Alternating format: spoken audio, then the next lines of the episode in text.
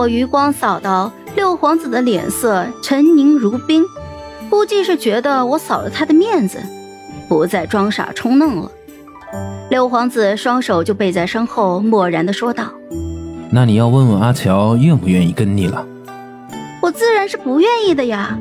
我刚在六皇子这里，媳妇熬成了婆，总得去景明宫享受一下呀。正准备言辞拒绝，萧其明开口说道。阿强，来我这里当差，一个月给你五十两。我一听，眼珠子都瞪出来了，艰难的挤出了一句话：“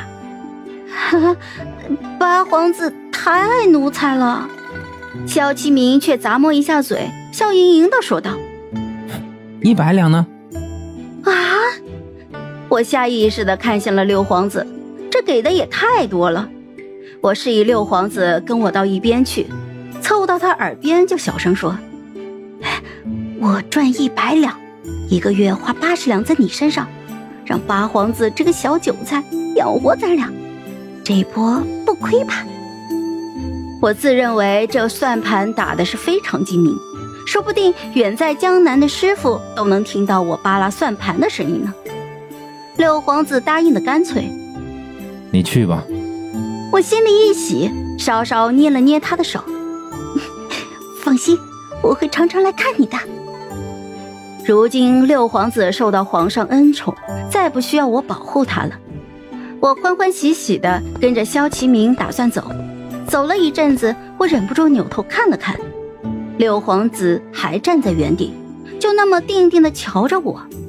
他身后的宫女太监跪了一地，不知道是怎么了，离得那样远，我瞧不清楚他的神情。总觉得心里空落落的。我想起在青石轩的一日，我在外面玩的忘形，半夜三更才回去。那晚下了很大的雨，六皇子竟然就淋着雨等我。他见我推门回去，扑通一下子就倒在了雨里。